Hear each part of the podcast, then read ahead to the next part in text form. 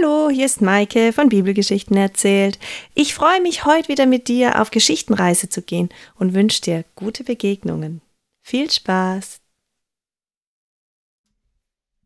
Jeden Morgen schält Ruth sich aus dem Bett.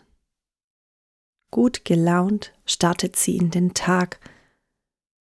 Wieder geht sie auf die Felder Boas Sie darf den Helfern hinterherlaufen, Ehren einsammeln. Und dabei hat sie immer wieder das Gefühl, dass einige Männer und Frauen extra Ehren liegen lassen, damit sie sie einsammeln darf. Nomi freut sich sehr darüber, dass Boas ihnen hilft. So ist es ja auch rechtlich geregelt, aber trotzdem, er ist so ein netter Mann. Doch langsam geht auch die Weizenernte zu Ende. Eines Abends sitzen Nomi und Ruth beisammen. Sie essen Brot. Da sagt Nomi, Ruth, du bist noch jung, du kannst noch Kinder kriegen. Ich möchte dir so gerne helfen, einen Mann zu finden.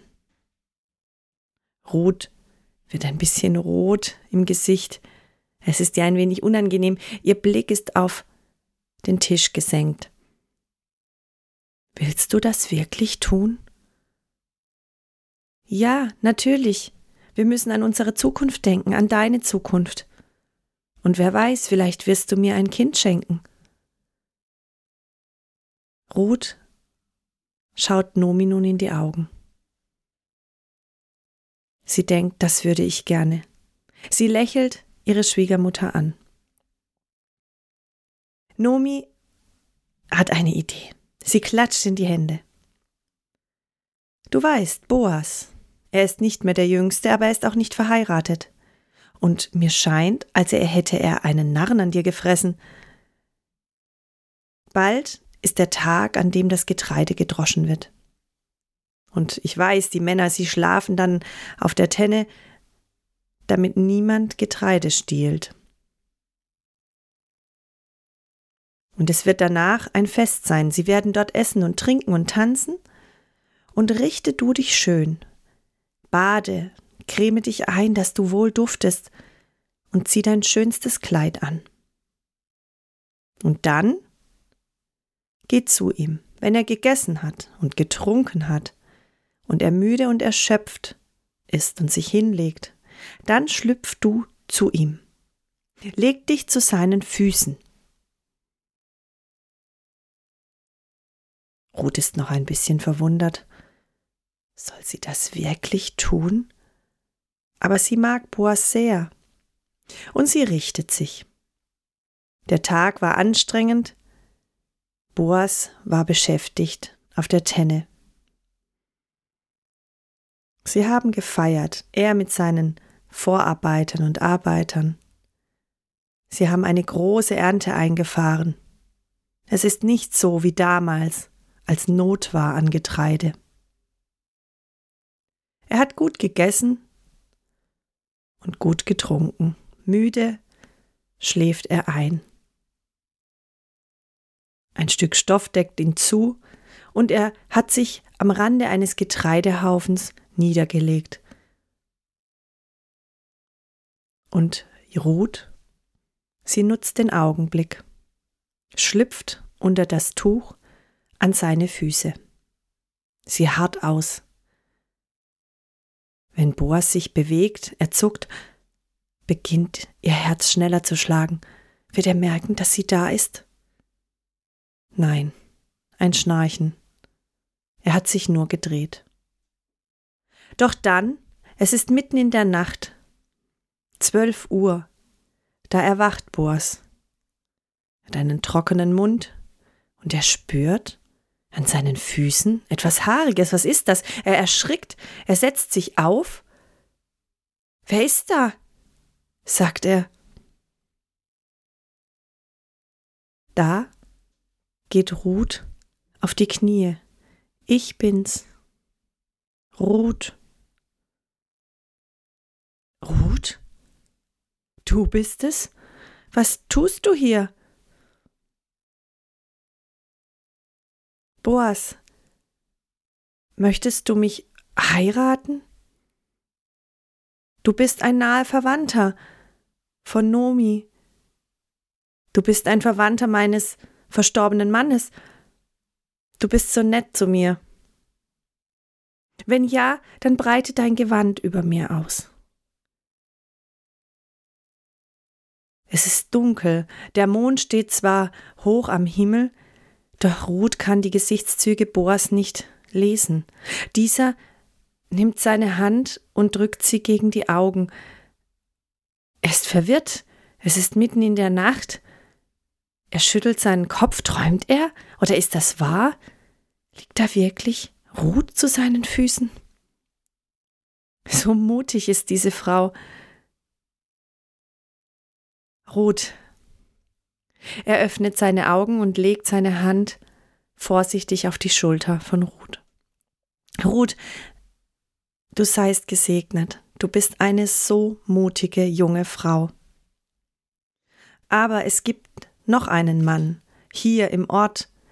Er ist näher verwandt mit euch, als ich es bin. Und das Gesetz schreibt vor, dass man ihn zuerst fragen muss, ob er dich zu seiner Frau nehmen möchte. Ruth ist ein wenig traurig.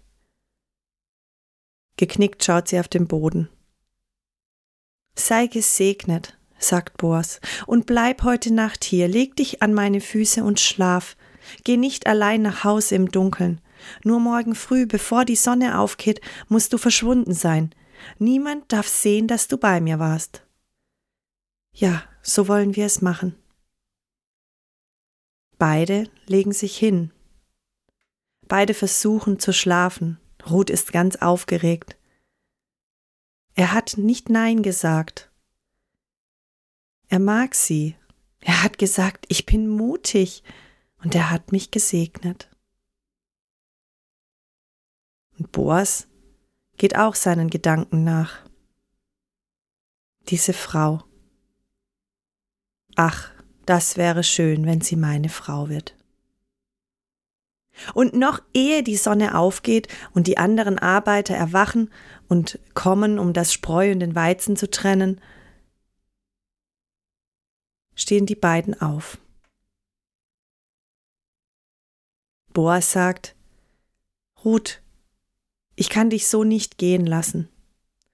Komm, ich möchte dir Getreide mitgeben und er richtet Getreide in einen Sack hinein. 25 Kilo. Ruth tut sich schwer daran, es zu tragen. Geschickt hilft er ihr, den Sack über ihre Schulter zu werfen. Nun geh nach Hause zu Nomi. Und Nomi? Sie freut sich schon. Auch sie ist früh wach. Sie konnte fast kein Auge zutun. Auch sie hat Hoffnung dass Boas Ruth zur Frau nimmt. Mit diesem Mann würde es ihnen gut gehen. Und wer weiß, vielleicht würde sie ja noch ein Kind bekommen durch Nomi und Boas. Da, plötzlich, Nomi schreckt auf. Ich höre was. Tapsende Schritte, ein leises Klopfen. Es ist Ruth. Komm herein, schnell, und erzähl mir, wie es dir erging. Ruth stellt das Getreide auf den Boden. Nomi nimmt sie in die Arme. Wie ist es dir ergangen, Kind? Sprich, erzähl mir alles, von Anfang an.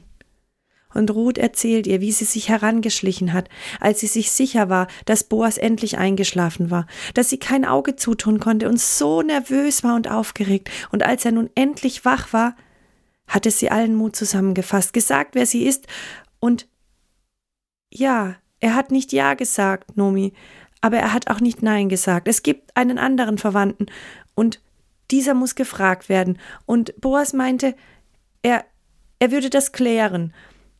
Ach ja, Ruth, Boas wird sich sicher heute noch um alles kümmern. Sei gewiss, Boas wird alles lösen. Es wird alles gut ausgehen.